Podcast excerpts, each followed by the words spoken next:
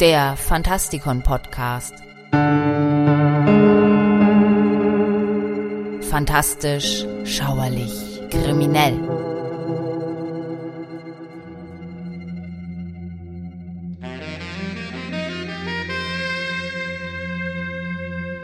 Willkommen zu einer weiteren Ausgabe unserer Rubrik Das Stephen King Universum. Heute mit einem der Klassiker des bösen Ortes schlechthin, Shining. Inspiriert von einem Albtraum, den Stephen King während eines kurzen Aufenthalts im Stanley Hotel in Colorado hatte, das am nächsten Tag seine Pforten für die Saison schließen sollte, ist The Shining sein erstes Buch, das er aus einer finanziellen Stabilität heraus auf den Weg brachte. Die Folgeauflagen von Carrie und Brennen muss Salem waren beschlossene Sache, die Taschenbücher verkauften sich gut, ein Vertrag mit Doubleday über weitere Bücher war unterschrieben und er konnte es sich nun leisten, mit seiner Familie nach Boulder zu gehen. Stephen King war also bereit. Und was tat er? Er öffnete sich gänzlich und blutete förmlich über alle Seiten, die er schrieb. Wenige Bücher zelebrieren derart die Innenschau wie The Shining. Die Situation war folgende. Ein dem Alkohol zugetaner Lehrer, der eine Familie zu versorgen hat, schreibt sich also zunächst in eine finanzielle Sicherheit hinein, um dann über einen dem Alkohol zugetanen Lehrer zu schreiben, der eine Familie zu versorgen hat und daran scheitert, sein Talent sinnvoll einzusetzen und in der Folge seine Familie umbringen will. Ich verfasste Shining, ohne zu begreifen, dass ich über mich selbst schrieb, sagte King in seinem Sachbuch Das Leben und das Schreiben. Er hatte schon vorher über seine Wut gesprochen, die er in den Jahren des Existenzkampfes empfand, und auch darüber, dass er oftmals einen regelrechten Zorn auf seine Kinder entwickelte. All das kommt in Jack Torrance zum Vorschein, einem nicht gerade liebevollen Vater, der seinem Sohn den Arm bricht, als er wieder einmal betrunken ist. King gestand später, dass er zu dieser Zeit fast ausschließlich besoffen war. All die Jahre der Scham, der Angst, er könnte seine Familie nicht versorgen, des Gefühls, als hinge ein Mühlstein um seinen Hals. Das alles schüttelt King jetzt dank seines Erfolges ab. Als Folge wirft er seinen Erzählmotor an und taucht genau dort noch einmal ein. Er überträgt seine schlechteren Verhaltensweisen auf Jack Torrance, so wie man eine Kopfschmerztablette nimmt, wenn man verkatert ist. Unterbewusst schrieb King seinen Jack Torrance als einen Akt des Exorzismus, stellte sich seinen Ängsten, die darin bestanden, die Kontrolle zu verlieren und das alles eines Tages an seinen Kindern auszulassen. All das floss nun zu Papier. Aber das geschah nicht bewusst. Es sind die stillen Passagen des Buches, die das verdeutlichen.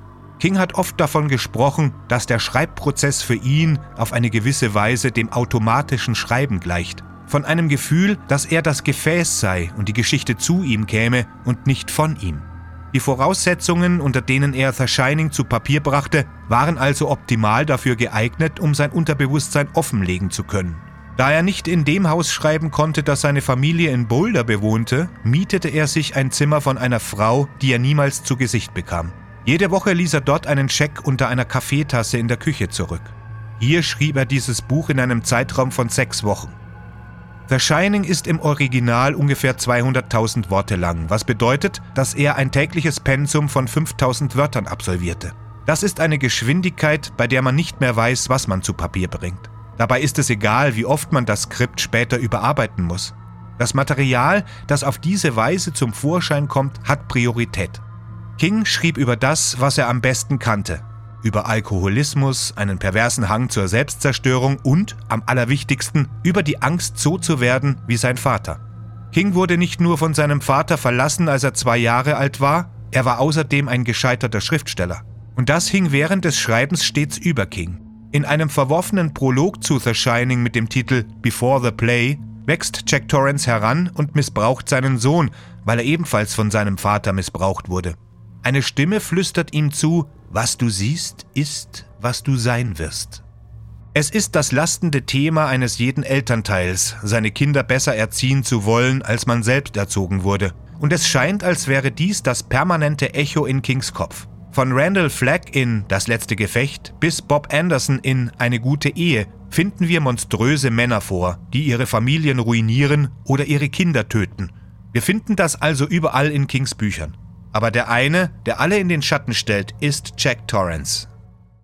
Jack ist der geborene Albtraum eines jeden Schriftstellers. Gerade talentiert genug, um sich selbst in Schwierigkeiten zu bringen, gelang es ihm, einige Geschichten an große Verlagshäuser zu verkaufen. Aber er war noch nie fähig, sich an grundlegende Vereinbarungen zu halten. Er investiert sein Geld in Schnaps, wird trocken, weil er im Suff fast ein Kind totfährt. Eines Tages geht sein Temperament mit ihm durch. Er schlägt einen seiner Schüler, wird als Lehrer entlassen und von einem letzten verbleibenden Freund aus der Armut gerettet, der ihm einen Job als Hausmeister im Overlook Hotel in Colorado verschafft.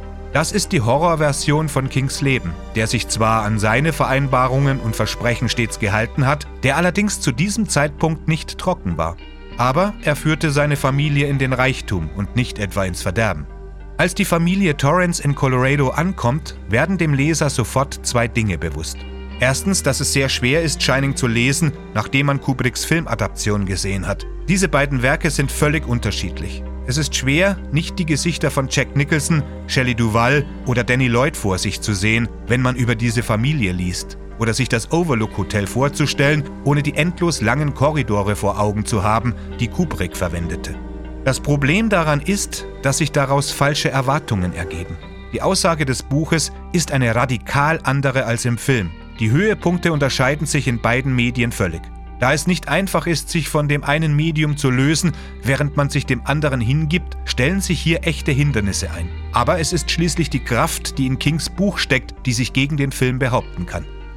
Kubrick hatte für seinen Film natürlich das Richtige getan, als er wesentliche Elemente aus dem Buch eben nicht verfilmte. Die Effekte in jenen Tagen wären nicht dazu in der Lage gewesen, Kings Vision vernünftig umzusetzen.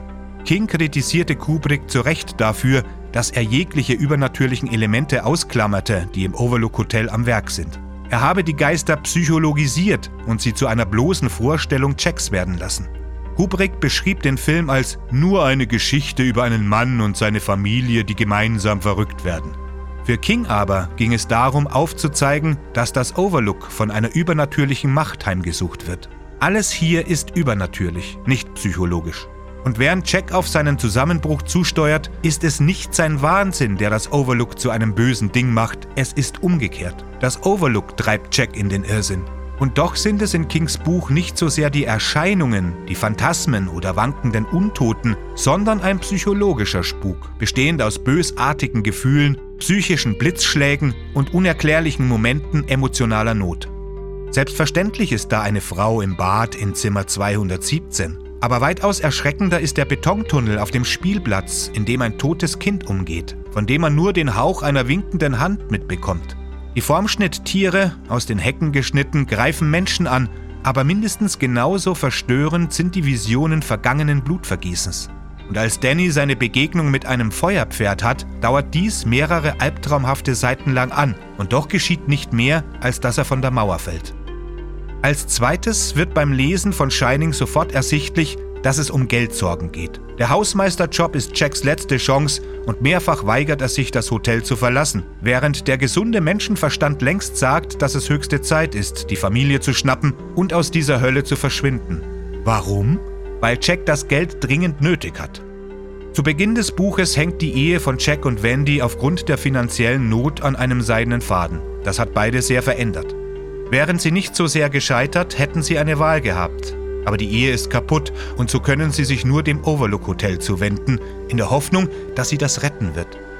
Eine Wahl zu haben, das ist etwas für reiche Leute, nicht für eine Familie wie die Torrances.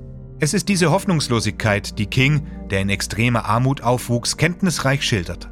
Die Familie ist dabei zwei Gefahren ausgesetzt, einer übernatürlichen und einer ökonomischen. Die eine Angst unterfüttert dabei die andere.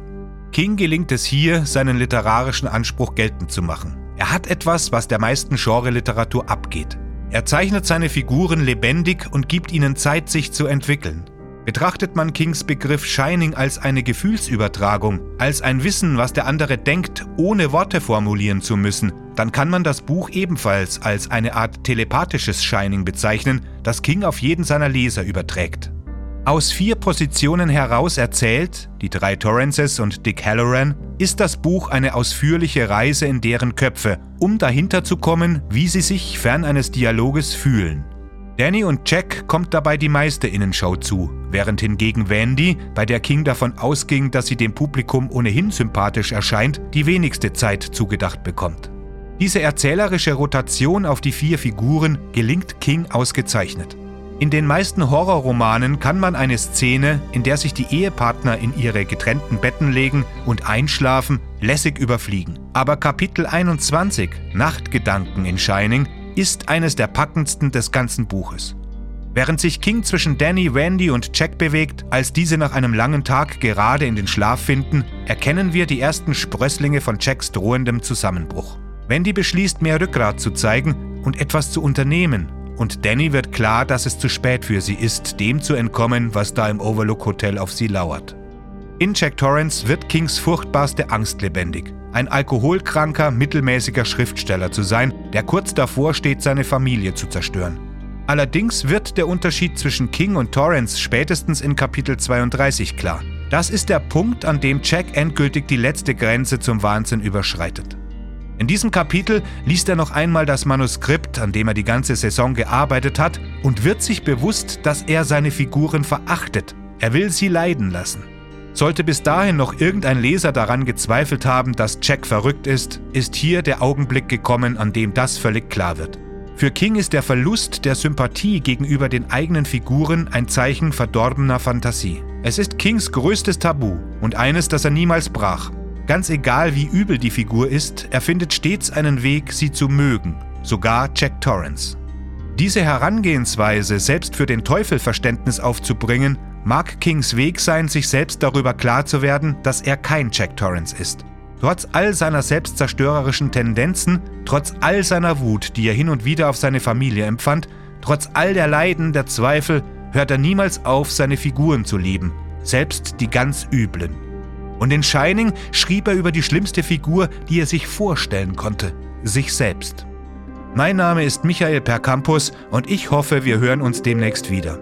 Solltet ihr das Buch nicht kennen und nur den Film gesehen haben, sei euch dringend angeraten, das nachzuholen. Das Buch ist etwas völlig anderes als der Film und es ist eines der besten Bücher über einen bösen Ort, das es da draußen gibt. Gehabt euch wohl.